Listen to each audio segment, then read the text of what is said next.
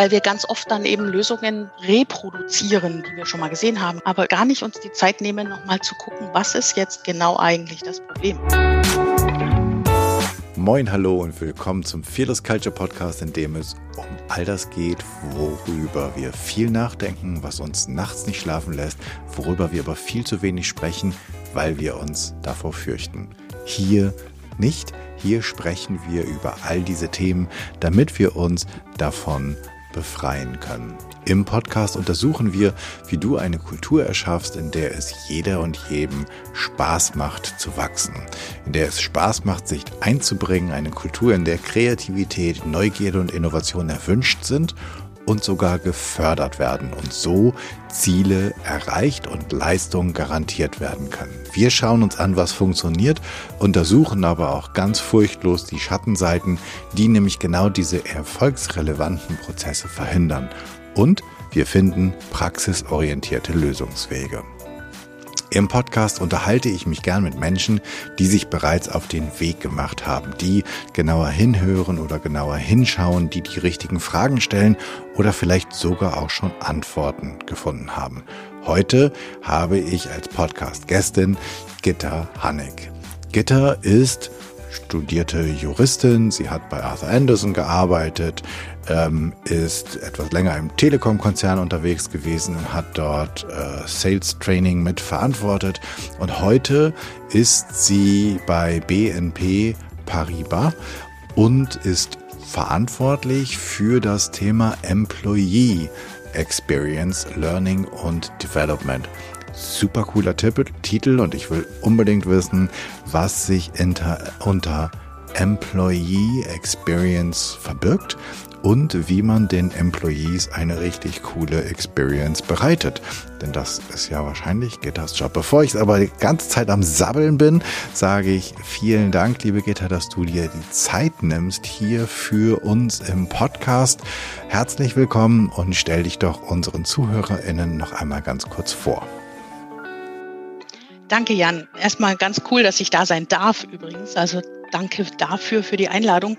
Ich bin Gitta, ähm, ich bin 46, zuerst mal Mama und Frau und Weltbürgerin und sowas und nebenbei auch noch ähm, in der BNP Paribas ähm, unterwegs. Consorsbank ist vielleicht die Marke, die ähm, am bekanntesten ist so im, im privaten Leben.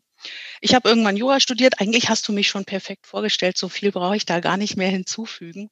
Ähm, habe mich von Jura aber immer weiter, konsequent eigentlich in der Rückschau zumindest in das Thema näher an die Menschen ran, näher in Rollen, in denen ich mit Menschen arbeiten kann, ihnen ermöglichen, dass sie sich einbringen, dass sie wachsen, dass sie lernen. Also immer mehr in diese Richtung weg, weg von Jura in diese Richtung bewegt und merke, dass da mein Herzblut ist und dass ich mich da gut zu Hause fühle. Ich starte ja gerne in den Podcast mit der Frage, nach einer Fearless Culture, also einer Kultur, einer Atmosphäre, einem Klima, in dem es wenig Furcht gibt. Vielleicht nicht keine, ähm, lässt es ja weniger und nicht keine. Ähm, kennst du sowas? Hast du sowas mal erlebt? Durftest du bei sowas, in sowas mal arbeiten? Hast du eine Fantasie davon? Ich habe da viel Fantasie. Ich gebe mir viel Mühe, dass ich das als Führungskraft so schaffe.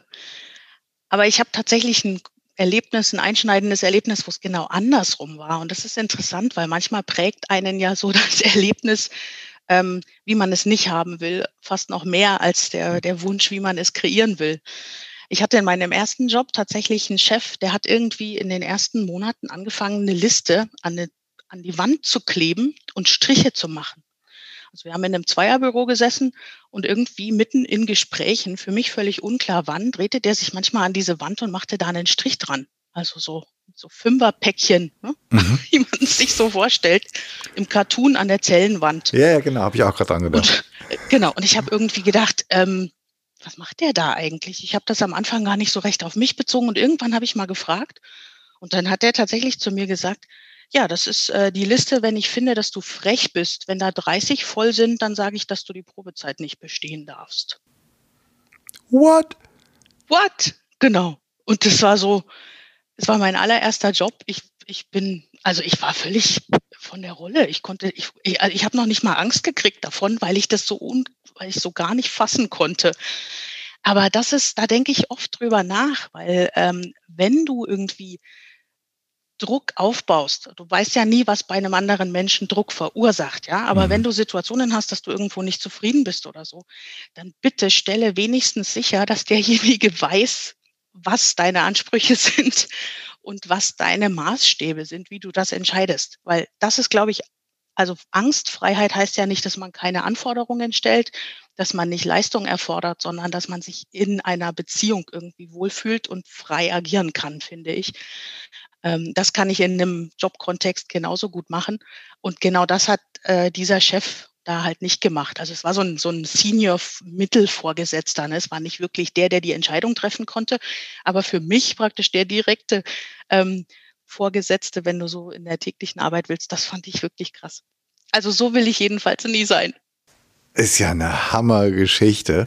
Ja. Weil ich würde das komplett unterstreichen, was du sagst. Es geht überhaupt nicht darum, dass du nicht Ansprüche hast an deine Mitarbeitenden, dass du nicht Erwartungen hast. Aber das, was ja total wichtig ist, damit sie die erfüllen können, ist, dass du sie kommunizierst, dass du sagst, übrigens, ich erwarte von dir. Und naja, und wenn du, also frech sein sozusagen, also lieb sein als Erwartungshaltung im Job ist ja auch sehr besonders.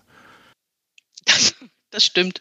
Ja, ich, tatsächlich ist eine gute Frage. Ich habe auch gar nicht nachgefragt, was er denn eigentlich mit frech meint. Also ich, äh, ich es glaube, hat bei mir zu so einem Mundverbieten gefühlt, geführt, ne, dass ich dachte, äh, oh, ich muss jetzt immer fünfmal vorher nachdenken, was ich jetzt überhaupt sage. Ja, und äh, das mit Berufseinsteigern, eigentlich meinem besseren Maulkorb kannst du Leuten eigentlich nicht, nicht geben, oder? Ja, ja das stimmt.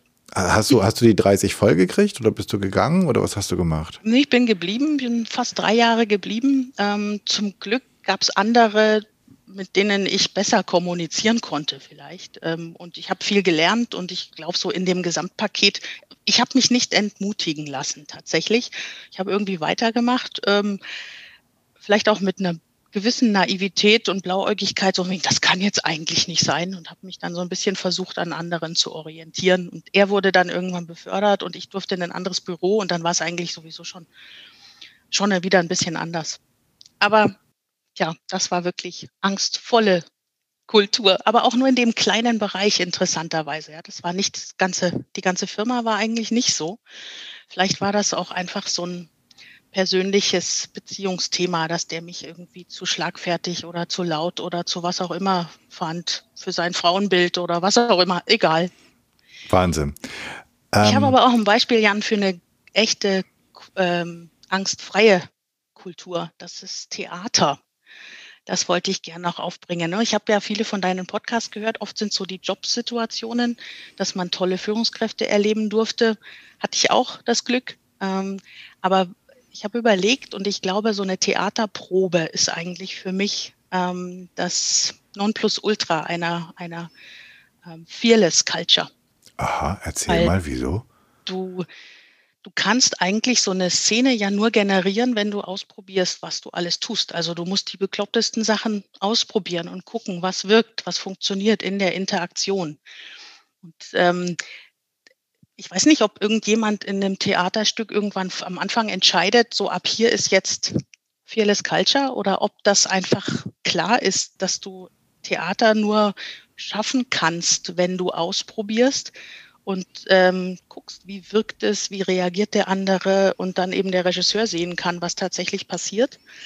Aber es ist jedenfalls ein komplett angstfreier Raum, wo sich jeder einbringt und jeder einfach alles Mögliche ausprobiert, auch reagiert, wenn der andere sagt, du, das hat nicht funktioniert. Und vielleicht kann man sich davon ein bisschen was abschauen fürs Unternehmen. Einfach machen und probieren und, und gucken, wie die Reaktion ist und dann wieder iterieren. Wenn du so willst, stecken wir mitten in agilen Arbeitsweisen ja dann auch drin. Das ist eigentlich, äh, das, das, das Bild ist super cool, weil im Theater übernimmst du ja auch eine Rolle Genauso wie du im Job ja eine Rolle übernimmst, nur vielleicht im Theater noch viel ähm, bewusster. Ja, also wahrscheinlich, ähm, also ich will das mal hoffen für, für die Schauspieler, dass sie wissen, dass sie nicht, keine Ahnung, Peter Pan sind. Ähm, Ich habe an Schweigen der Lämmer gedacht, aber auch da hofft man ja, dass es nur eine Rolle ist. Ja, genau, hofft man auch. Äh, man könnte, äh, man könnte ihm was anderes zutrauen, aber egal. Also du übernimmst ganz bewusst eine Rolle und so wie wir ja auch immer mehr davon, ähm, gerade auch im agilen Arbeiten, in den Kontexten von Selbstorganisation davon ausgehen, okay, es gibt unterschiedliche Rollen, ähm, die du übernehmen kannst. Und wenn ich dich richtig verstanden habe, ist es dann so, dass du im Theater versuchst, diese Rolle mit deinem Ausdruck zu füllen und dann irgendjemand im, im, im Publikum sitzt, der Regisseur, und sagt, sorry, aber deine Traurigkeit habe ich nicht gehört. Oder deine Freude oder deine Wut, kannst du dann nochmal richtig, gib nochmal Wumms. Oder nochmal, nee, kommt das jetzt ein, eine oben drüber. Und deswegen fühle ich, naja, vielleicht fühle ich mich als Schauspieler auch dann so nach dem Motto, oh, ich dachte, das wäre schon jetzt so richtig toll und bist leider nicht.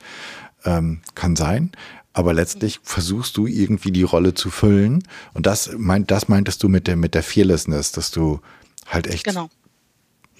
Ja, und das, also mir, mir gefällt das Bild, dass du, ähm, also wenn wir mal das wieder streichen, was ich gerade gesagt habe, dass der Regisseur eventuell auch dich dann kritisiert und du mit dieser Kritik schlecht umgehen kannst, dass es erstmal nur darum geht, dass du eine Rolle mit deiner Idee von dem, was es braucht, füllst. Und ja. wenn das der Rolle in den Augen desjenigen, also der Führungskraft oder des Regisseurs noch nicht reicht oder zu viel ist, dass es nicht du bist, die falsch ist, sondern dass es der Rolle einfach noch nicht genügt und dass du eine Schippe drauflegst oder eine Schippe rausnimmst. Ja, und ich würde bei dem Theaterbild vielleicht sogar noch eins weitergehen. Ähm, es ist dann nicht Kritik. Der Regisseur kritisiert nicht, was du gemacht hast, sondern du weißt, ich probiere gerade aus. Also du, du gehst schon ran mit dem Anspruch, dich anzunähern an das, wie die Erwartung ist. Also das, das ist vielleicht im Theater wirklich nochmal anders, weil du bist ja in einer Probe. Du bist ja nicht in der echten Situation. Du probst ja ganz lange bis zur Bühne. Aber ähm, in dieser Probe gehst du eben rein und alle, die, die da mitspielen, machen erstmal so, wie sie sich das vorgestellt haben. Und dann ähm, nähert man sich an unter der Anleitung, nicht Leitung, eher Anleitung meistens des, des Regisseurs, der dann sagt, oh, ich hatte da ein anderes Bild, stell dich doch mal dahin, wie wirkt das? Und deine Wut war super, aber sie ist zu viel für den anderen, mit dem du das gerade machst. Der, der fällt gerade komplett raus, weil das zu schwach ist. Jetzt musst du entweder ein bisschen runter, obwohl eigentlich die Wut gut gewesen wäre. Also das ist ganz, ist ein, wirklich eine ganz andere Welt als die Businesswelt. Hast du ähm. das, die, diese, diese Bildwelt schon mal in den Business-Kontext gebracht und so Führungskräften und Mitarbeitern ja. das erzählt?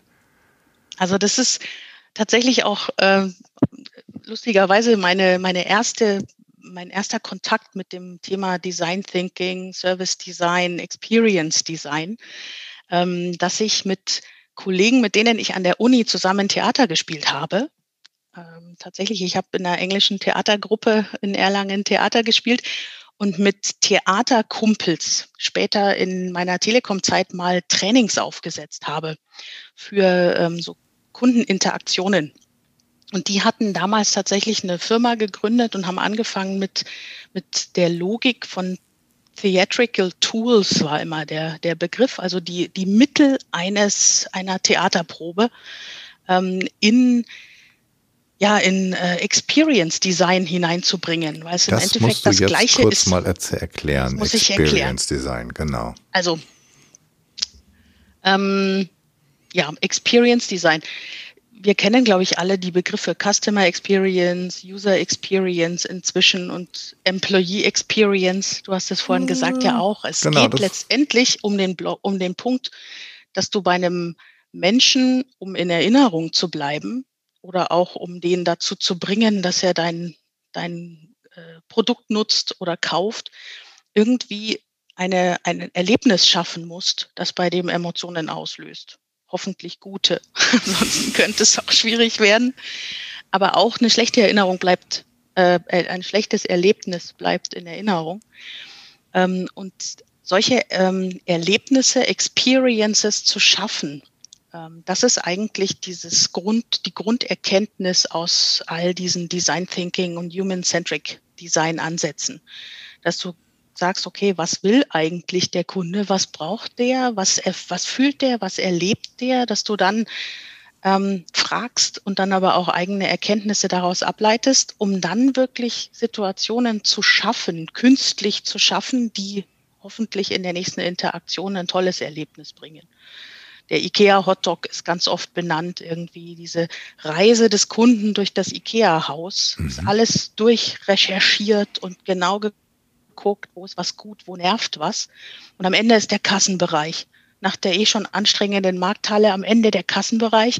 Und im Kassenbereich stehst du ewig an, musst das ganze schwere Zeug hochladen zum Scannen und wieder runter und alle sind genervt. Was nicht, ich glaube, kann jeder eine Erinnerung dazu beisteuern. Die letzte Erfahrung und die erste Erfahrung bleibt aber am meisten in Erinnerung. Also hat IKEA den Hotdog erfunden. Das sagen die ganz offiziell. Das ist, der Hotdog ist nicht der Versuch, dass man eben satt aus dem Ikea rausgehen soll, sondern der Hotdog ist dafür da, für wenig Geld nochmal was Leckeres mitzunehmen und mit einem guten Gefühl, mit einem guten Erlebnis diese gesamte Reise bei Ikea ähm, zu beenden und das nächste Mal mit der guten Erinnerung hinzugehen und zu sagen, ja, Kasse wird blöd, aber das passt schon. Ne? Danach gibt es Hotdog. So und das ungefähr. Würstchen esse ich den ganzen oder Tag. Köttbullar oder so, ja genau. Ich nehme auch immer Softeis statt, statt Hotdog. Aber gut. Und im Endeffekt kannst du das in kleine Situationen auch reinpacken. Du musst nicht gleich eine Employee Journey oder Customer Journey designen. Du kannst auch in kleinen Interaktionen genau diesen Gedanken einbauen. Äh, erzähl, erzähl mal, das, ich, ich bin gerade ähm, ich bin gerade voll geflasht. Da habe ich mir noch nie Gedanken drüber gemacht. Das ganze Thema habe ich noch gar nicht äh, betrachtet. Das haben wir damals echt in diesem äh, Telekom-Shops, also in der Situation, die jeder auch mal kannte und hoffentlich immer weniger inzwischen kennt. Ich bin im Telekom-Shop und keiner guckt mich an, sagt, ja, was ist Ihre Nummer? Nummer bitte. Und dann wird das eingetippt. Ne? Ganz wenig Interaktion, wenig Menschlichkeit und so. Das war früher so. Ist ja schon ein paar Jahre her, vor fünf Jahren oder so, vier Jahren. Ach Quatsch, 14. hab mich verrechnet. Ähm, da haben wir gesagt, wir müssen einfach weg von diesem Antragsteller-Ding. Wir haben da Kunden und Kunden sind Menschen, die gute Erlebnisse schaffen sollen. Und genau da habe ich eben in der, im Vertriebstraining, in der Vertriebsqualifikation mit diesen Kollegen, die diese Theateransätze hatten, ein Training aufgesetzt. Und wir haben also Mitarbeiter einfach in die Trainingssituationen geschafft und die haben erstmal aus Pappe Prototypen für ihren Job gebaut. Also das war schon erstmal so was ganz Neues. Also wo steht jetzt der Computer und sehe ich überhaupt noch das Gesicht, wenn der Computer oder der Bildschirm so weit oben ist? Wäre es nicht besser, ich gucke runter?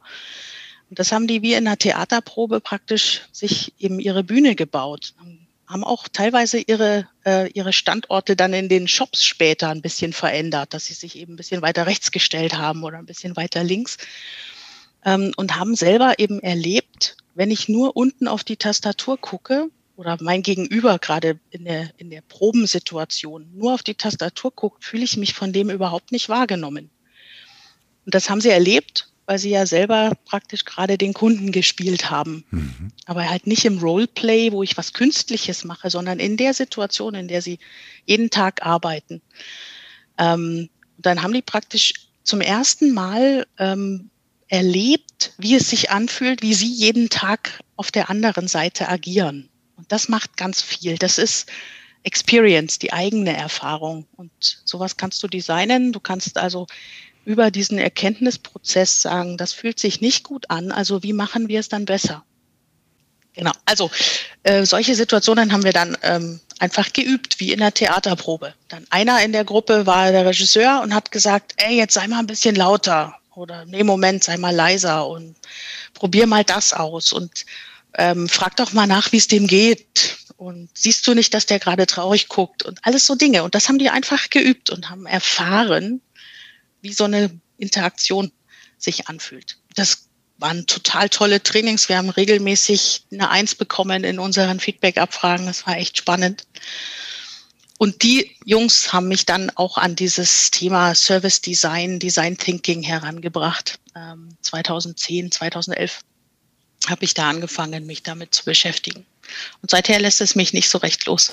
Nee, das ich, äh, ich, ihr, ihr, kennt mich ja sozusagen vom Zuhören. Ich bin selten wirklich still und habe immer auch irgendwas zu quatschen. Und jetzt ist es gerade so, dass ich denke, wow, ich bin gerade ganz geflasht, ähm, weil in meinem Kopf sozusagen das Kino riesig losgeht. Und das machst du jetzt. Also die Erfahrung beim Kauf, beim Besuchen eines Ladens, beim Bekommen einer Dienstleistung, beim Bestellen einer Dienstleistung, das ist all das, was wir unter Customer Experience oder Customer Journey, also vom Reinkommen bis zum Rausgehen mit dem Hotdog. Schade, dass äh, ich jetzt nicht gleich losrennen kann und das ausprobieren kann. Ähm, so ein Hotdog wäre nicht schlecht. Aber du setzt das jetzt ein. Jetzt kommen wir nämlich zu diesem Titel Employee Experience. Du setzt quasi das Ganze jetzt ein, um deinen Kolleginnen und Kollegen eine gute Erfahrung beim Arbeiten zu schaffen und baust sozusagen mobile kleine Hotdog-Stände überall im, im Arbeiten ein? Ähm, ja, das ist tatsächlich ist schön formuliert. Das ist meine Vorstellung von Employee Experience und mein Anspruch tatsächlich.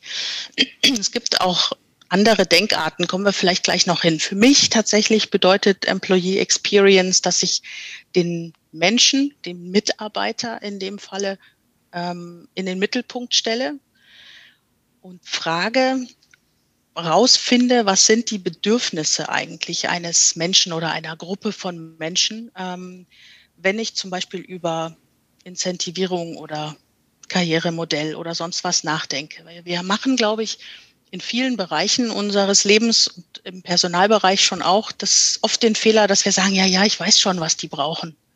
Ne? So, mhm. ich kenne das schon. Ich mache ja den Job schon lange. Ich weiß schon, was die brauchen. Und ich habe eine Mitarbeiterbefragung gemacht und ich weiß, dass die damit unzufrieden sind. Und dann kommt aber der Reflex, wie löse ich dann das? Ich erkenne, es gibt ein Problem und dann gehe ich in so einen Lösungsmaschinenmodus ganz oft und baue Lösungen. Dann hat mal in irgendeinem Meeting mal jemand den, die Frage gestellt, für welches Problem ist das jetzt gerade noch mal die Lösung? Den Satz fand ich, die Frage fand ich so cool, ähm, weil wir ganz oft dann eben Lösungen reproduzieren, die, die wir schon mal gesehen haben, die wir schon mal kannten, aber überhaupt gar nicht uns die Zeit nehmen, nochmal zu gucken, was ist jetzt genau eigentlich das Problem. Ja, und das ist so im Design Thinking, man kann eigentlich so die zwei, zwei Blöcke, Double Diamond des Design Thinkings heißt es, glaube ich, ähm, so in den, in den Modellen. Am Anfang ähm, versuchst du herauszufinden, was eigentlich das richtige Problem ist. Also was ist wirklich das Problem? Und dann machst du den Lösungsraum auf und brainstormst ganz viel und dann machst du es wieder zu, um dann am Ende dieses, dieser Raute, dieses ersten Diamonds zu sehen, was ist wirklich mein Problem? Und das versuche ich dann zu lösen. Nicht mehr in so einem großen Wust von Themen irgendwie bloß Lösungen rauszuschießen. Also genau zu gucken, was ist eigentlich jetzt das Problem? Warum können wir das mal, können wir das mal an einem konkreten Beispiel ja. machen? ich dachte es mir gerade, genau. Also zum Beispiel, wir kriegen in der Mitarbeiterbefragung die Rückmeldung, ähm, wie war es jetzt so? Weihnachtsfeier ist abgesagt. Vielleicht konkretes Beispiel. Weihnachtsfeier war abgesagt wegen Corona. Und dann gab es in unserem Social Intranet sehr viel Bewegung und Diskussionen dazu. Das ist aber doof und äh, was denn, was denn sonst? Und das fällt jetzt weg. Und ich, und du merkst, es spricht so ein, ich sehe mich nicht, ich fühle mich nicht gewertschätzt heraus. Das war es ja aber gar nicht. Ne? Es war ja nur, weil es wegen Corona nicht geht. Was, wir können keine große Feier machen da dann wirklich reinzugehen mit ähm, in, in Einzelgesprächen oder Fokusgruppen oder so und zu sagen, okay, ich habe den Eindruck, hier ist gerade ein Wertschätzungsthema. Was fehlt dir denn? Ne, da gibt es dann viele Fragetechniken, dass wenn du jemanden fragst, was will der, dann sagt der auch nur das, was er früher schon mal hatte, weil er ja die Fantasie gar nicht hat. Henry Ford hat wohl mal gesagt, wenn ich meine Kunden gefragt hätte, was sie wollen, hätten die gesagt, schnellere Pferde weil natürlich, woher sollten Sie auch wissen, dass man ein Auto vielleicht haben könnte? Und genau da mit verschiedenen Techniken genauer reinzugucken, wo ist denn der Schmerz? Und ähm, dann denkst du vielleicht, ja, oh, Wertschätzung, die brauchen mehr Geld oder sie wollen irgendeine kleine Prämie, wollen auch viele. Aber das ist nicht alles.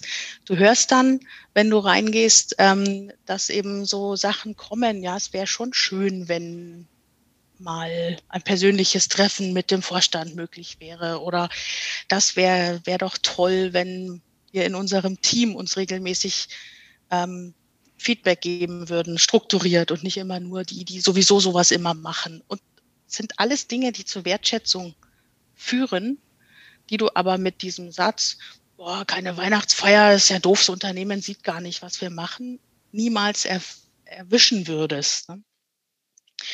Oder Incentivierung ist vielleicht immer noch ein Beispiel, das finde ich ganz gut. Ähm, so die Reise in Silicon Valley war eine Zeit lang irgendwie so, wow, das wäre so cool und sich inspirieren lassen, gerade für die modernen, eher designlastigen digitalen Themenblöcke. Bei uns in der digitalen Bank wäre das auch echt spannend gewesen. Und äh, ich habe dann irgendwann gedacht, ja, aber ich bin jetzt Mutter ähm, ich bin alleine mit der Kleinen. Wenn die mich jetzt für zwei Wochen oder eine Woche auf so eine geniale Lernreise nach Silicon Valley schicken, dann ist das nicht mehr ganz so cool incentivierend, wie es für mich früher gewesen wäre, weil, boah, was muss ich da alles organisieren und machen und tun, dass das überhaupt ermöglicht wird. Ne? Auch das sind so Sachen. Ähm, lebensphasenorientiert und typenorientiert sind, sind Bedürfnisse und die Vorstellungen, was ist für mich ein, ein Wert, eine Wertschätzung, ein, ein hilfreicher Benefit, die ändern sich, die sind unterschiedlich. Und wir machen immer in HR historisch eher so, es gibt das und das und das und das und glauben, das ist für alle toll. Und für manche ist vielleicht zwei Urlaubstage mehr gerade toll, weil sie jemanden pflegen müssen. Und für den anderen wäre es zurzeit toll, einfach alles in Cash zu kriegen, weil er irgendwie ohne Corona gerade reisen möchte und jemand anders sagt, ach, gib mir doch ein bisschen Zuschuss zum 1% Nachlass in meinem Hauskredit, weil ich gerade äh, mit meiner Familie ein Haus bauen will. Auch das sind so Dinge, die man mit diesem Designansatz ähm, in HR sehr viel besser hinbekommt und eben designen kann. Und jetzt kommt gleich deine Frage, was so machen wir HR? So machen wir HR noch nicht und nicht überall. Aber diese Haltung und diese Denkweise versuche ich immer mehr mit einzubringen. Führungskräfte-Trainingsangebot zum Beispiel versuchen wir jetzt so, haben wir jetzt so aufgebaut mit Co-Creation-Workshops. Was sind wirklich eure Bedürfnisse? Wo tut's bei euch weh? Was, wo fühlt ihr euch nicht gut genug unterstützt, liebe Führungskräfte? Und dann kommt da das Trainingsangebot davon raus. Das heißt, es wird auch individueller, es wird partieller, das ganze Angebot. Es gibt nicht mehr ähm, das Schlüsselbund, ähm, das Taschenmesser, den, äh, die Taschenlampe und ähm ja, ich glaube, genau, aus dem Massenmarkt der Industrialisierung sind wir nicht nur bei den Kunden raus, sondern auch bei den Mitarbeitern. Ähm, ich denke, die Herausforderung ist auf jeden Fall da. Ich glaube, es wird vermessen zu sagen, HR in der ganzen Welt ist soweit, aber auf jeden Fall sind diese, die Gedanken sind da und die Notwendigkeit ist da, weil es eben nicht mehr so ist, dass man am Anfang seines Lebens eine Entscheidung trifft, zu einem Arbeitgeber zu gehen und dort dann ähm, 40 Jahre später in Rente geht. Das erleben wir ja alle selbst. Irgendjemand hat mal gesagt, die neuen Mitarbeiterinnen und Mitarbeiter oder employees are more loyal to the brand of their trainers than to their employers. Das finde ich ganz spannend. Ich kann, habe keine Ahnung, ob ich's, ob man es mit Daten ähm, hinterlegen kann, aber dies, die Lo Loyalität zu Marken und zum iPhone oder was auch immer, zu meinem Turnschuh eben ähm, ist inzwischen, oder die Bindung dahin ist inzwischen oftmals einfach größer als ähm, zum Arbeitgeber oder zum Stromdienstleister und all diesen Dingen, die man früher wahrscheinlich einmal entschieden für immer hatte. Und genau dem Problem müssen wir uns stellen. Es ist ja nicht nur Fachkräftemangel, weil gute Leute tatsächlich fehlen, sondern auch, weil deine guten Leute auch woanders gucken und im Zweifel woanders ihr Glück suchen.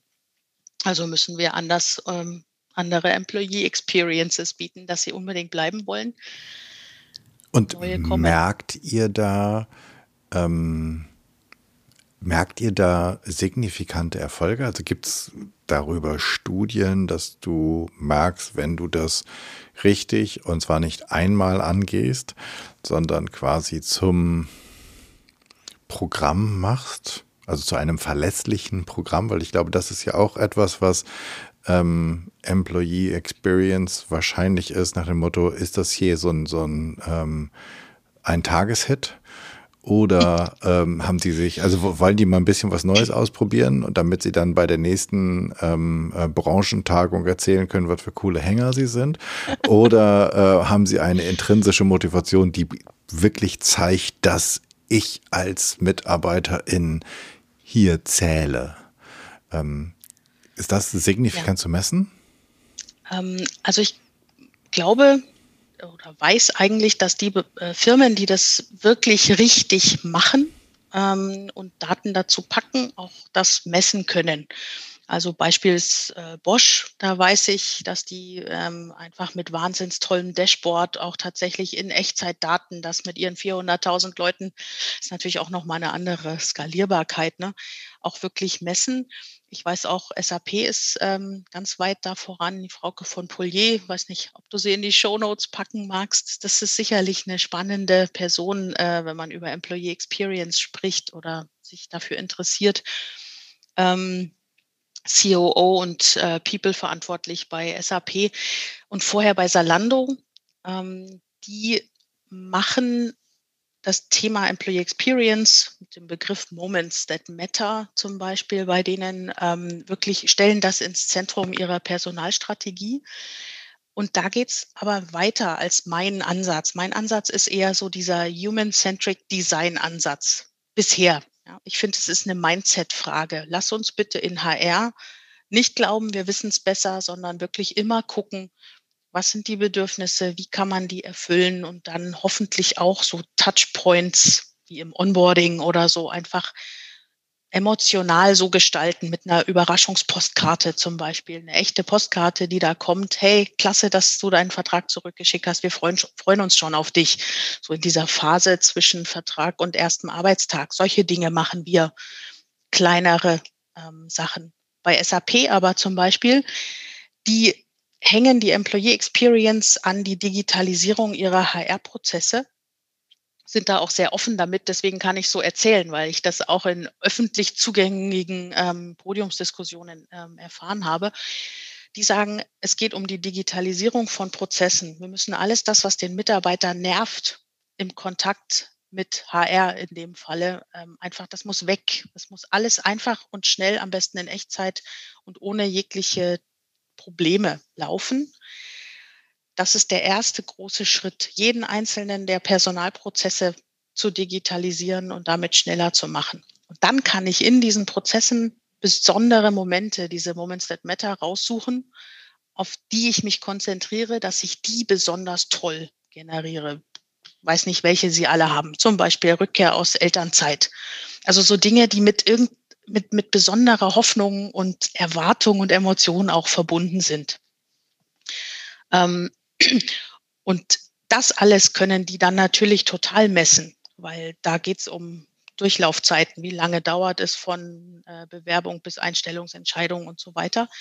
Soweit sind wir bei uns tatsächlich im Moment noch nicht. Und ich bin auch noch nicht ganz sicher, ob wir ähm, wirklich genau diese Intensität von von Employee Experience bei uns als HR-Strategie wirklich wollen. Also diese Diskussion führt sich gerade noch oder wird noch geführt. Das ist so ein bisschen, ähm, wir haben ja aus dem Coaching kommt ganz häufig das Thema Stärken, Stärken statt ähm, Schwächen auszumerzen ähm, oder, oder zu auszubügeln. So. Und das wäre jetzt meine ähm, mein Gedanke gewesen, okay, wenn ich mir jetzt vornehme, dass ich die Erfahrung meiner Mitarbeitenden besser mache, versuche ich dann das, was nicht so gut läuft, besser zu machen oder versuche ich das, was schon gut läuft, zu einem Wow-Erlebnis zu machen, um ein bisschen zu übertreiben? Also wo macht man beides oder fokussiert man sich auf das eine oder das andere? Wie geht man da vor? Ja, ich denke, vernünftig ist es wie im Privaten auch ähm, Schwächen zumindest so weit in den Griff zu kriegen, dass sie äh, nicht das über die Überlebensfähigkeit in Frage stellen. Ne? Also mit Schwächen muss man schon ja auch arbeiten, zumindest, dass man nicht rausgeschmissen wird wegen dieser Schwäche. Aber viel mehr muss ich dann nicht rein investieren, sondern dann sollte ich mich auf die Stärken konzentrieren. Ich glaube, so ähnlich ist es auch in der äh, Mitarbeitermotivation sprechen wir ja oft so von Hygienefaktoren. Ähm, also Dinge, die die nicht wahnsinnig toll sind und motivieren, aber wenn sie fehlen, unglaublich demotivierend sind. Und ich glaube, das ist wahrscheinlich so die, die Richtung, wo man gucken muss. Also wenn du halb so viel Geld bezahlst ähm, wie der Wettbewerber nebenan in derselben Branche und im gleichen Ort, dann ähm, solltest du diese Schwäche wahrscheinlich angehen, weil sie, sie, das, du kriegst es nicht weg. Du kriegst es auch nicht weg, indem du das beste Büro hast und den leckersten Cappuccino in der Kaffeebar. Also das ist auch übrigens so dieses Bällebad und Kickertisch äh, und Obstkorb ist Employee Experience. Ne? Das sagen ja manchmal auch so die Leute oder das ist New Work. Das finde ich auch sehr albern, weil das viel zu sehr verkürzt. Aber natürlich am Ende bleiben Emotionen beim Menschen in Erinnerung. Also wenn du nur die Schwächen ausmerzt und nur alle Prozesse so digital hast, dass ähm, eben keiner mehr in Kontakt zu HR tritt, ähm, da musst du andere Emotionen schaffen. Auch das kann übrigens eine Strategie sein. Also äh, mal sehen, ob die in 20 Jahren, äh, ob es noch viele HR-Abteilungen gibt, weil du kannst ganz viele Dinge wirklich einfach automatisieren. Aber dann bin ich der Überzeugung, brauchst du immer noch Organisationsentwicklung und Menschen, die auf die Kultur schauen und die Beziehungen, also den Rahmen für Beziehungen vorgeben und, und, und gestalten, dann wird aber die Employee Experience eben mehr in der Kollegenbeziehung und der Führungsbeziehung stecken, denke ich. Weil Experience im Sinne von, ich erlebe etwas, was sich anfühlt und hoffentlich gut anfühlt, denn dann werde ich dort bleiben, die wird es auf jeden Fall immer geben. Und naja, für mich steckt eine Riesenchance drin, entschuldige, ja. eine Riesenchance für HR drin, eben sich nicht in so einem Prozess ähm, Automatisierungsding wegrationalisieren zu lassen, sondern eben genau hier eine ganz wichtige Rolle ähm, äh, in dieser Kulturgestaltung und Organisationsgestaltung zu spielen.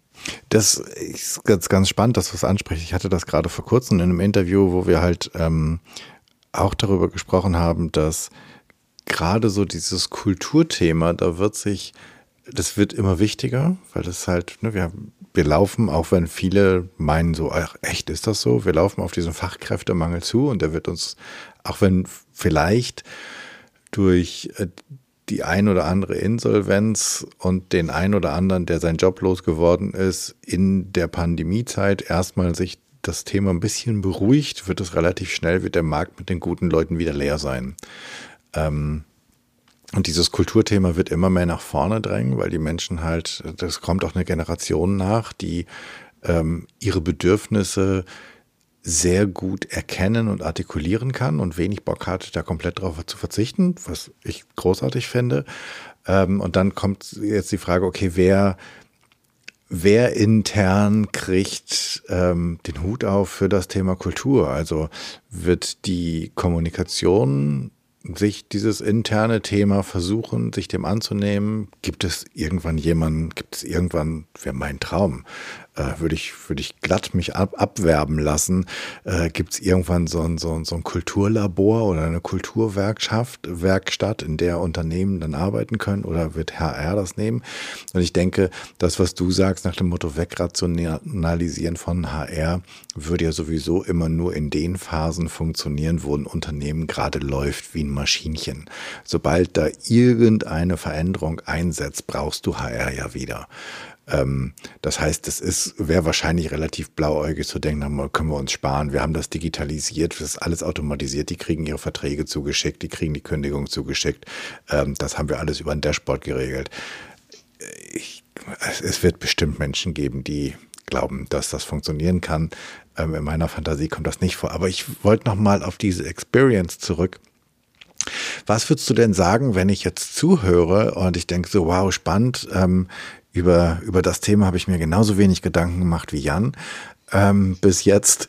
Ähm, was ist denn ein guter Startpunkt? Was ist, was ist, wie, wie würdest du, wie fange ich an? Also was ist so, so der, der erste Schritt dahin? Weil es wird sich ja vielleicht nicht jeder gleich komplett auf dieses Thema stürzen, aber sagen, wow, das ist spannend, wir machen das für unsere Kunden ähm, und es ist komplett richtig, was Gitter sagt, wir müssen das ganz, ganz dringend, müssen wir uns die Erfahrung unserer Mitarbeitenden angucken, in der Zeit, in der sie da sind. Nicht, wenn sie kommen und noch viel weniger, wenn sie gehen. Also da vielleicht auch, aber besonders während wir sie haben. Wo, wie hast du angefangen? Ja, insgesamt geht es um Lernen. Ne? Also aus denen, die gehen, auch wieder Lernmengen ableiten, dass die nächsten eben nicht aus den gleichen Gründen wieder gehen und so weiter. Das äh, muss sicherlich mit allen ähm, Phasen, sage ich mal, in allen Phasen schauen.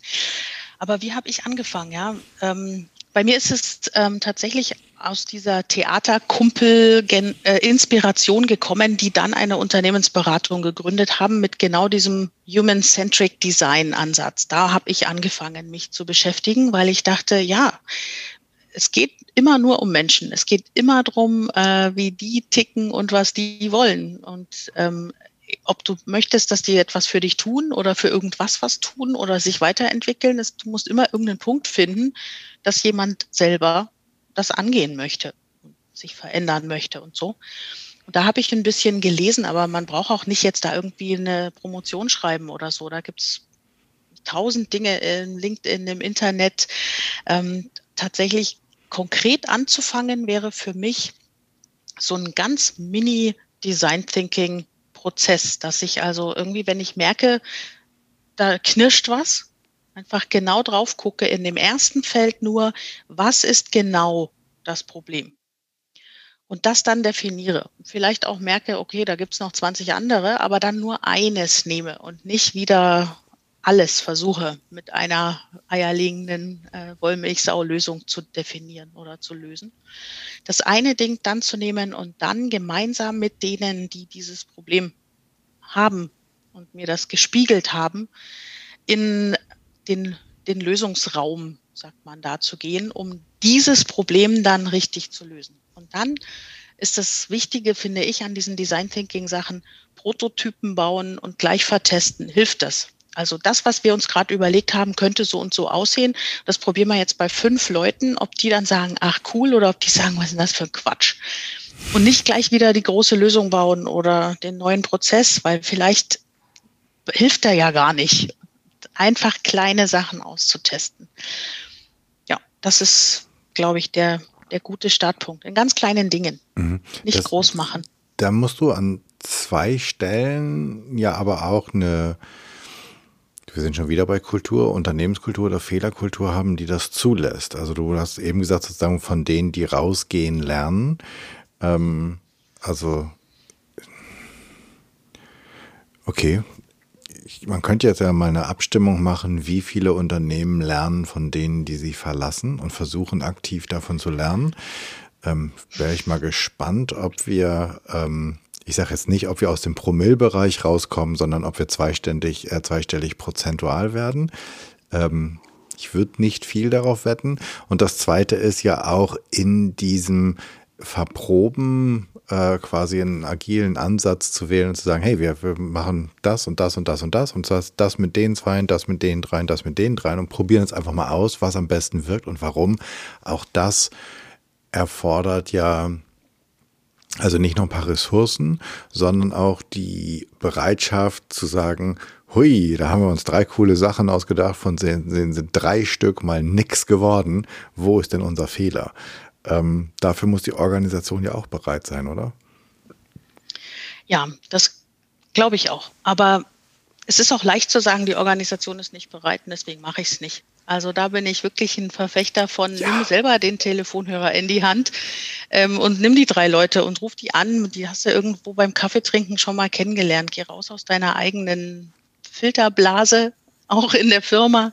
Frag einfach drei Leute und äh, sag, du, ich würde gern das und das mal besser verstehen, magst du es mir erzählen? Und genau so kann man übrigens auch Exit-Interviews führen. Ich bin bei dir, das machen wir in Deutschland ganz, ganz wenig.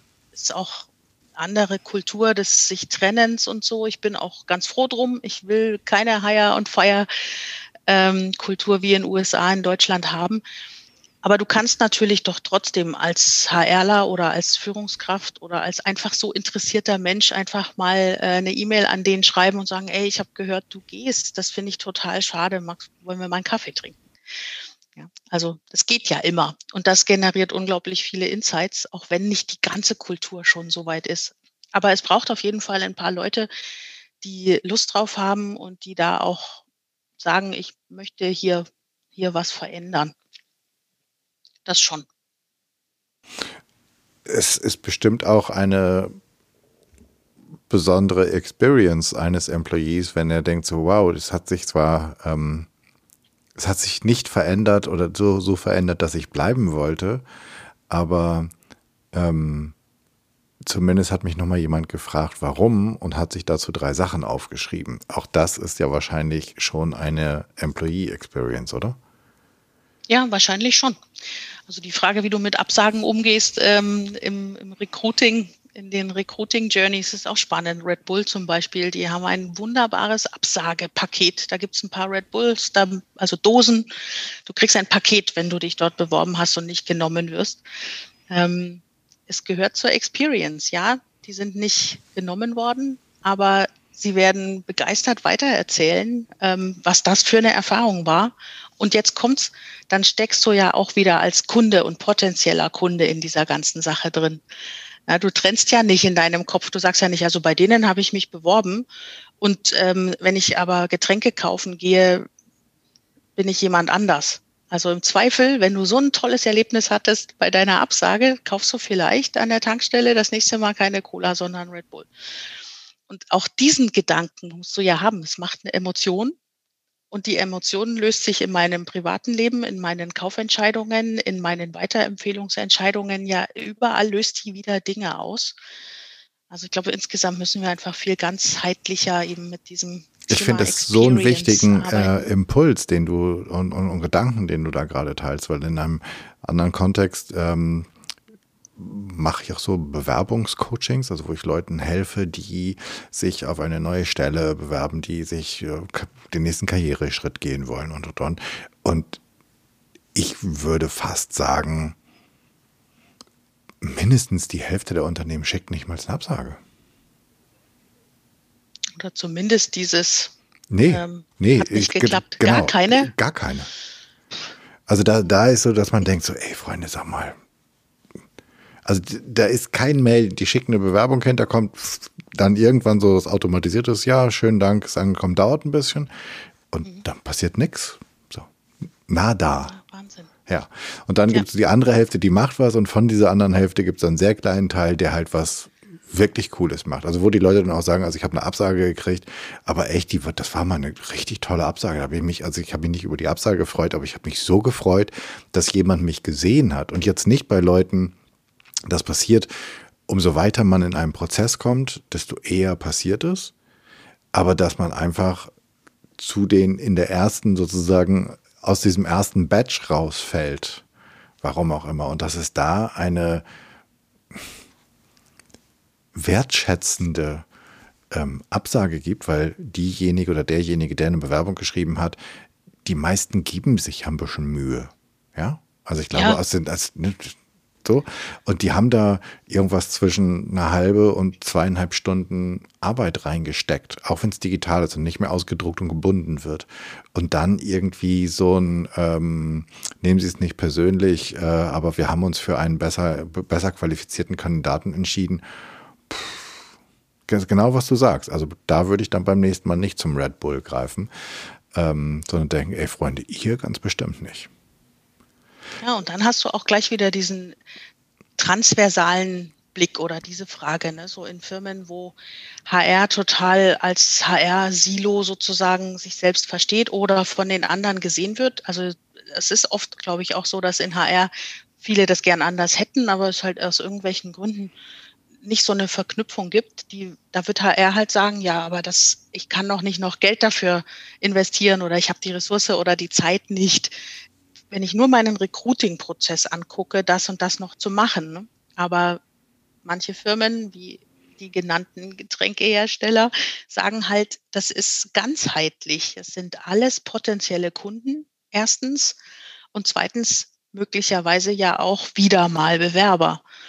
Und außerdem haben sie alle Freunde und Privatumfelde äh, und womöglich 100 Millionen Follower auf Instagram. Das, das ist ja nochmal eine völlig neue Dimension, die dazukommt, was du ja alles gar nicht weißt. Ne? Also wie viel Multiplikationskraft jeder Einzelne hat oder auch nicht. Aber genau, du kannst nicht mehr wie früher Sorry? Nee, das ist, das, ist, das ist eine Dimension, die in den letzten, weiß ich nicht, fünf oder zehn Jahren dazugekommen ist, die es ja. früher einfach mal nicht gab. Da, gut, da war jemand gut vernetzt und hat gesagt, also sorry, also die Freunde da bei dem XY-Unternehmen, das sind echt die letzten Lotzis.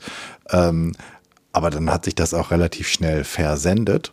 Ähm, ja, dann hat er wahrscheinlich eine Woche später das nochmal im anderen, im anderen Kreis an der, an der Theke erzählt. Aber jetzt ist das ja eventuell irgendjemand, der darüber, keine Ahnung, einen ganzen TikTok-Film macht ähm, oder eine Instagram-Story und dann sehen das 13.000 potenzielle Kunden. Genau. Und damit wird auch internes Employer Branding und externes Employer Branding eigentlich immer mehr das Gleiche.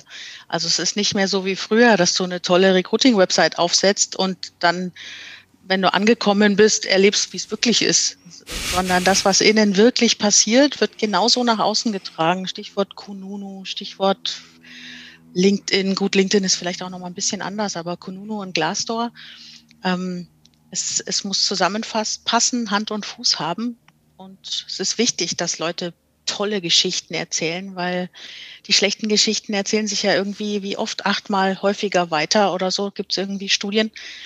Also ganz wichtig, diese, und jetzt sind wir wieder bei der Experience, genau. Erlebnisse. Genau, und kommt, kommt dieser, ähm, dieses Wissen und dieser Druck, ähm, also dieser Druck auf die Organisation nach dem Motto, oh, wir müssen, wir müssen das, letztlich ist die Experience ja etwas, was auf die Kultur einzahlt, das müssen wir aktiv designen, steuern, konzipieren, wie auch immer. Kommt der aus deiner Wahrnehmung von oben, weil Geschäftsführung, Vorstände hm, sozusagen mitkriegen, oh, wir müssen da was tun? Kommt die von der Seite so nach dem Motto Vertrieb, Marketing, ey Freunde, ihr könnt nicht sozusagen einen Teil unserer, unserer Kunden vergraulen, weil ihr euch einfach, weil es hier intern, was sich bei unseren Absagen oder bei ähm, anderen Prozessen einfach scheiße ist. Keiner, keiner unserer Kunden, keiner unserer Mitarbeiter empfiehlt uns sozusagen. Alle, all unsere Mitarbeiter, all die Mitarbeiter, keine Ahnung von, von Mobilfunkanbieter A haben privat und im, in der Familie Verträge von B, ähm, weil sie von ihrem Unternehmen nicht. Un also wo hast du eine Idee, woher da ähm, der größte der größte Wind kommt? Ja, am besten von allen Seiten. Ne? Dann kannst du am meisten Energie entfachen. Ähm, ich glaube, das kommt wahnsinnig drauf an. Also diese Idee mit dem Mobilfunkanbieter, das ist, glaube ich, was, was es schon länger gibt, dass so in Mitarbeiterbefragungen gefragt wird, würdest du die Produkte deines Unternehmens weiterempfehlen? Was man da dann konkret damit macht, ähm, steht auf einem anderen Blatt. Ähm, ich glaube, es kommt echt auf die, auf die Art der, der Menschen an, die da was treiben. Ich denke, aus der Kundenecke kommt sehr viel von, von äh, Customer Journey Logik immer mehr, weil die eben genau diese diese, auch diese Methodiken und Mindsets des Design Thinkings oder des Human-Centric Designs eben haben, weil sie, weil sie es direkt merken, die Kunden laufen das, keiner folgt dem Sales Funnel, diesem Trichter, den man plant. Ein Kunde ist ein Mensch und der, der schwirrt mal hierum und darum und ähm, macht nicht die Dinge, die man vielleicht aus allen Daten vorher antizipiert hätte. Also ich glaube, deswegen ist aus der Kundenecke kommt diese Denke schon ganz oft. Aber ob die Verknüpfung zu, hey, Mitarbeiter sind eigentlich auch Kunden von anderen Produkten von uns im Zweifel, ob die immer so direkt bei dem, aus dem Business kommt, weiß ich nicht. Da glaube ich, kann HR wirklich ganz, ganz viel gestalten. Und ich denke, oft ist es schon auch so aus von ganz oben so ein Impuls, hey, Kununu ist wichtig, wieso lese ich hier immer irgendwas? Und dann, dann stößt sowas vielleicht auch was an, klar. Aber ich glaube, wirksam kann es nur werden, wenn alle ähm, erkennen, welche, welche Kraft da drin steckt und welche Möglichkeiten und das Zusammendenken und Zusammenbringen. Du hast noch eine ähm, also mir ist noch eine Sache aus unserem Vorgespräch ähm, im Kopf geblieben, die du erzählt hast, die ja auch für die Experience eurer Mitarbeiter, glaube ich, ausschlaggebend ist. Ihr seid ursprünglich mal so eine Art Startup gewesen, als es Startups noch gar nicht gab. Und dann seid ihr in einen größeren Konzernverbund umgegangen ähm, und sozusagen aus den, aus den Jungs in Flipflops sind die geworden mit, mit, mit, mit teuren Schuhen. Ähm, und jetzt ist ja aber alles irgendwie wieder deutlich agiler und schneller oder sowas. Und jetzt dreht sich das um. Das ist zum einen ein Kulturthema, aber das ist ja auch ein Thema der Experience, der Erfahrung, die äh, Mitarbeitende machen. Und was ich so spannend finde, ist, dass ähm, wenn wir uns über Unternehmenskultur unterhalten, dann heißt es ganz häufig, na, Kultur ist immer da und sie wird von den Menschen gemacht, die da sind und sie ist relativ schwer wirklich zu transformieren, weil Menschen sich nicht vorgaukeln lassen wollen, sie sind im Zirkus oder sind in der Unterwasserwelt, wenn sie sich gerade nicht so fühlen. Mit der ähm, Employee Experience Nummer, über die wir jetzt gerade die ganze Zeit sprechen, kann ich ja schon Kultur mittelfristig beeinflussen, indem ich sage, okay, vielleicht, also ich hoffe natürlich, dass ihr toll findet, was ihr macht, aber wir wollen einfach die Wertschätzung hier ins Unternehmen reintragen, indem wir für euch die Prozesse wertschätzend machen. Und wir gucken uns mal überall das an, wo ihr euch nicht wertgeschätzt fühlt. Das ist ja schon, ähm, wenn man es negativ ausdrücken würde, Kulturmanipulation. Ähm, aber magst du vielleicht uns noch mal ganz kurz mitbringen, wie es vom Start-up zum Richtung Konzern und jetzt wieder in Richtung äh, mehr Selbstbestimmung und Agilität geht? Und wie ihr, vielleicht hast du eine Idee, vielleicht gibt es so einen, einen Experience-Prozess, den du da beschreiben kannst? Puh, ja, also die Consorsbank, jetzt eine unserer Marken und auch die DAB Bank ähm, in München ähm, sind ungefähr gleich alt, 26 Jahre alt oder so und haben damals als ähm, mit BTX sogar eigentlich sogar mit Fax angefangen, ähm, Trades an den Börsen zu setzen. Beide ungefähr gleich. Ähm, wenn du so willst, wären die jetzt Fintechs. Ne? Also heute würde man sagen, ist ein Fintech. Lustig, oder? Dass ein Fax eigentlich auch mal ein Fintech gewesen ist, aber eben was Neues. Und das Disruptive und das Angreifen der althergebrachten Geschäftsmodelle, so das würde ich eben als den Hauptpunkt sehen in diesem Finanzbereich. Und da waren die beide total dabei und ähm, so eine Kultur von Ärmel hochkrempeln, und wir machen das alles und es ist auch wurscht am Wochenende und dann bestellen wir eine Pizza und so. Das erzählen die Kollegen. Ich war damals noch nicht dabei, immer noch und du siehst immer noch leuchtende Augen. Also du merkst richtig, wie viel Kraft in so einer Kultur tatsächlich auch steckt. Mhm. Und na klar, dann ähm, irgendwann kommt eine Börsenblase, die da platzt und dann ist alles schwierig und ähm, das Geschäftsmodell steht in Frage und dann wurde eben die Consorsbank von der BNP Paribas gekauft. Ähm, und ja, wenn du es dir aus so einem menschlichen Blickwinkel anguckst, warst du plötzlich bei denen, deren Geschäftsmodell du eigentlich vorher ähm, kaputt machen wolltest. Also das ist nicht leicht. Klar, also so letztendlich, ich, meine, ich will jetzt nicht mit martialischen Bildern und Feinden und so weiter zu sehr hantieren, aber eigentlich so der gemeinsame Feind im Wettbewerb ist plötzlich deine neue Heimat. Das ist schwierig. Das ist psychologisch einfach tatsächlich auch schwierig. Und dann hat so eine große Firma natürlich auch ganz viele Prozesse und, und fühlt sich viel schwerer und ähm, äh, kontrollierter an. Das ist ja klar, als so ein kleines Unternehmen, wo du die Dinge einfach noch direkt absprichst. Und das ist schon, glaube ich, eine große Herausforderung ähm, gewesen. Die DAB in, in BNP Paribas DAB jetzt, die war bei der Uni Credit ähm, gelandet, wir in, in Frankreich bei der BNP Paribas. Ähm, Herausforderungen waren die gleichen. Plötzlich in einem so großen, sehr regulierten Konstrukt, was sich einfach eine echt, wie eine echte Bank anfühlte. Und vorher war man eben ein kleines Fintech, wenn du so willst. Ähm, das ist schmerzhaft und ich glaube, dass viele da auch immer noch irgendwie sagen, ach, es, wir können nicht einfach mehr machen, wie wir wollen. Gleichzeitig ist es wichtig, weil Die Kundendaten sind unser höchstes Gut. Ähm, wir müssen uns an die Regularien halten. Also es ist total wichtig, diese, diese ähm, Regularien zu beachten. Und jetzt geht es natürlich, wie du es gesagt hast, aber eher darum, alles wird schneller, ähm, unvorhersehbare Welten, VUCA, alles komplex. Plötzlich sind ganz andere Wettbewerber da, als man letztes Jahr irgendwie auf dem Schirm hatte. Neue Geschäftsmodelle, Firmen, die nie Banken waren, haben plötzlich eine Banklizenz und äh, also es ist ständig irgendwie alles anders.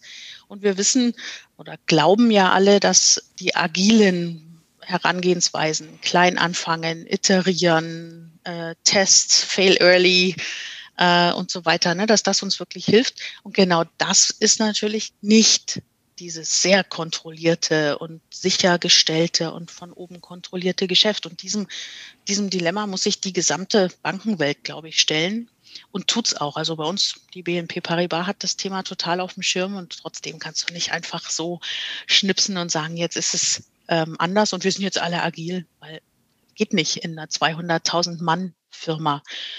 Und ich glaube, für uns ist jetzt wirklich die Herausforderung, diese, diese Lust am selber machen und ähm, vielleicht auch wieder ein bisschen Risikofreude herzuholen, aber eben dabei, dabei zu bleiben, dass das Risiko in einem abgesteckten Rahmen und mit Risikokontrollmechanismen nur gelebt werden kann. Weil ich kann jetzt nicht sagen, okay, ich mache jetzt was ganz Neues, irgendwie komplett neues Payment und sag mal sehen, was passiert. Und wenn ich Pech habe, geht's kaputt.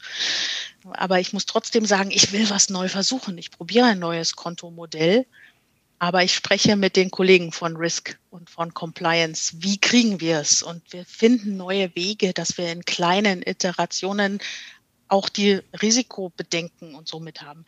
Das sind tatsächlich alles Dinge, die wir anders machen wollen und, und müssen. Wir müssen mehr Kollaboration zulassen wieder, dass du aus diesen starren Strukturen rausgehst und eben die Kollegen, die im NPS-Team genau wissen, was den Kunden so richtig stinkt.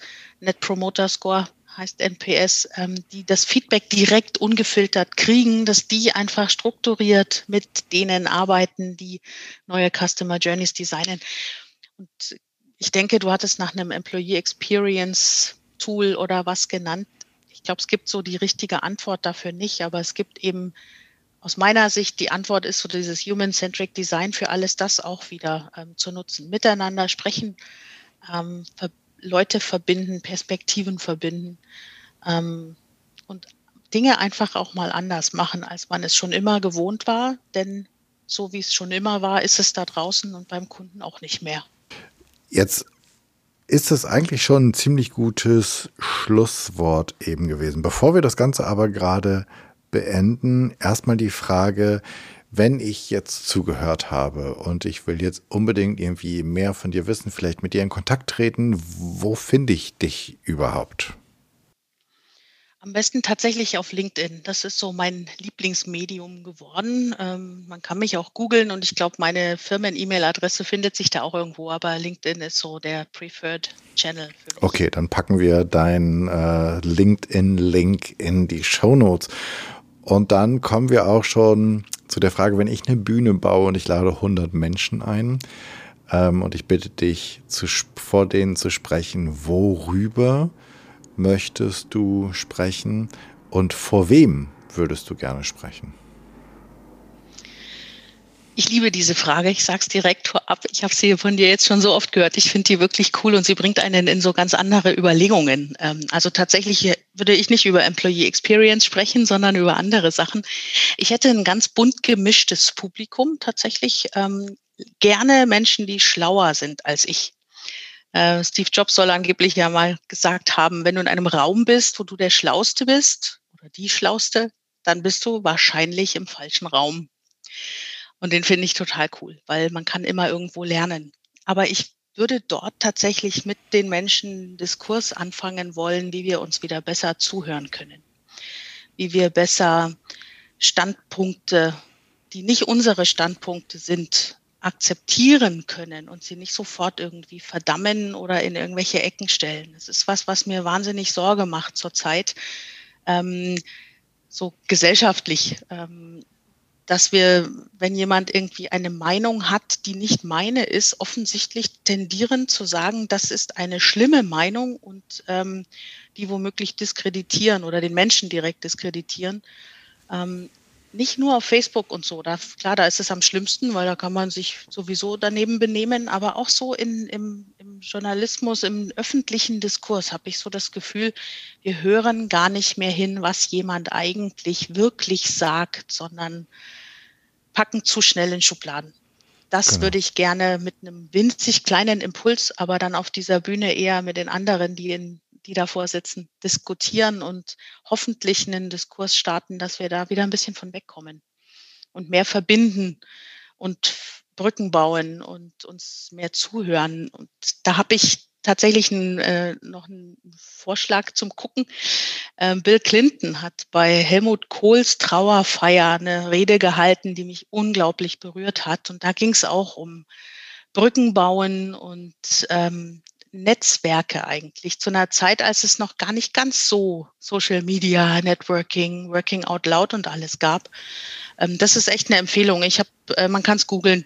Bill Clinton. Okay, ich muss erstmal sagen, dass ich, dass ich die ähm, dass ich die Idee für deine äh, Intervention, wo du mit ganz vielen ähm, mindestens genauso schlauen Menschen wie du ähm, zusammen, das finde ich eine großartige Idee und ich wünschte mir, diese Bühne schnell zu schaffen, weil ich äh, dein Gefühl teile, dass wir ähm, vor einiger Zeit so ein bisschen die, den Willen oder die Fähigkeit verloren haben, zuzuhören ähm, und auch das andere einfach zulassen zu können. Also dass, es, dass wir sehr rechthaberisch geworden sind ähm, in ganz vielen Diskursen.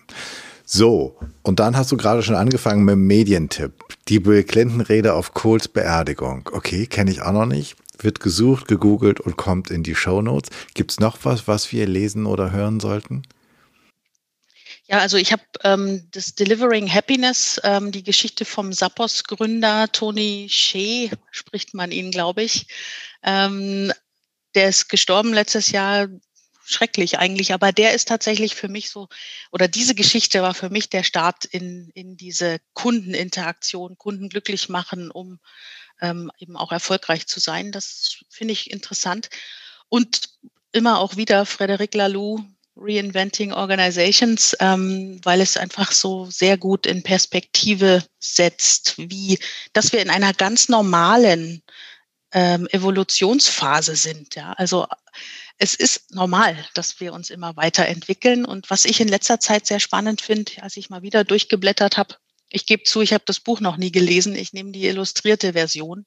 Die ist sehr viel leichtgängiger, wurde mir gesagt. Ähm, ist total spannend, auch immer mal zu gucken, es sind Evolutionsschritte.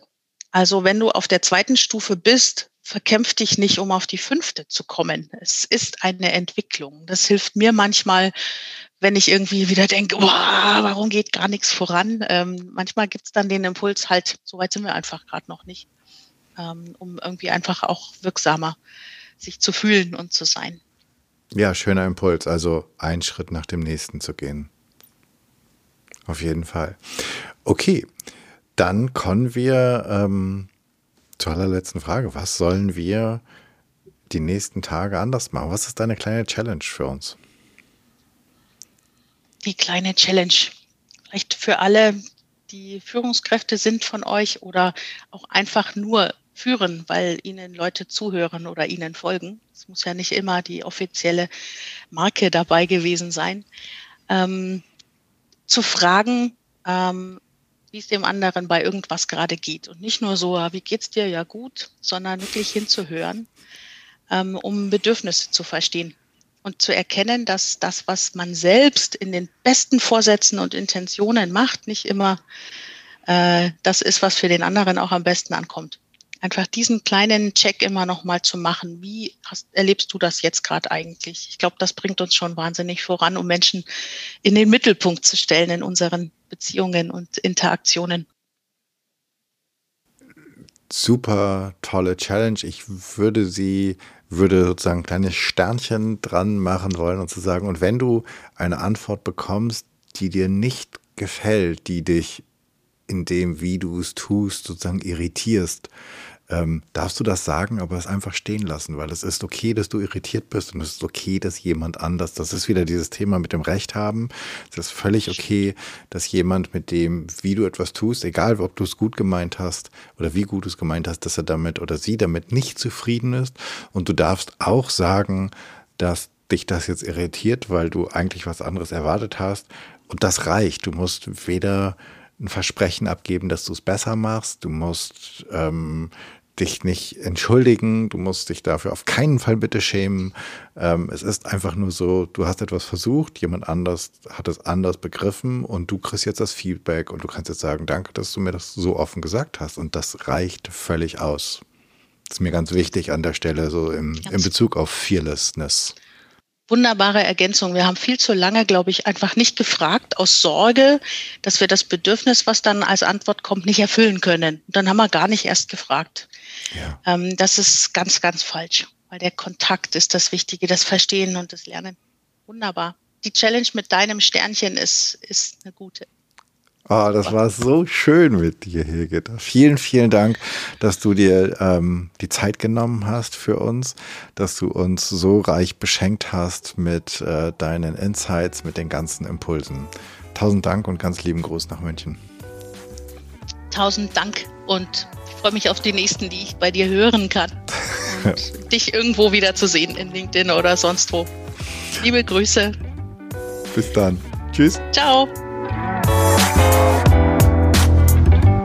Das war's. Ich danke dir fürs Zuhören und ich hoffe, es hat dir gefallen. Es hat dich neugierig gemacht, ähm, wie du die Erfahrung, die Experience deiner Mitarbeitenden vielleicht besser machen kannst, wie du selbst furchtloser werden kannst, wie du eine Fearless Culture erschaffen kannst. Und übrigens, ganz wichtig, meine Grüße gingen nach Fürth und nicht nach München, denn Gittersitz sind Fürth und nicht nach nicht in München. Für uns Fischköppe ist ja alles hinter Kassel quasi sowieso kurz vor Italien. Deswegen versuche ich mich da rauszureden. Nee, schlechte Ausrede. Ähm, ist ganz einfach so. Ich freue mich über dein Feedback, auch über die Fehler, die ich gemacht habe. Was ich besser machen könnte, würde mich besonders interessieren. Ich versuche auch furchtlos zu sein. Für mich ist dieser Podcast ein Riesenherzensthema und dein Feedback bedeutet mir echt sehr viel. Wenn du ein Thema hast, von dem du meinst, das müsste mal besprochen werden und du bist eine gute Ansprechpartnerin oder ein guter Ansprechpartner oder du weißt einfach irgendjemand, dann schreib mir bitte an podcast@janschleifer.com. Abonniere den Podcast, wo auch immer du deine liebsten Podcasts hörst und hinterlasse mir bitte eine 5-Sterne-Rezension bei iTunes, denn damit wird, Algorithmus sei Dank, dieser Podcast noch anderen Leuten empfohlen und es werden immer mehr, die das hören können, furchtlos sein können, eine furchtlose Kultur erschaffen und wir können alle zusammen die Welt ein bisschen besser machen. Ich hoffe, du bist bei der nächsten Episode wieder mit dabei. Bis dahin, sei furchtlos, dein Jan. Bye.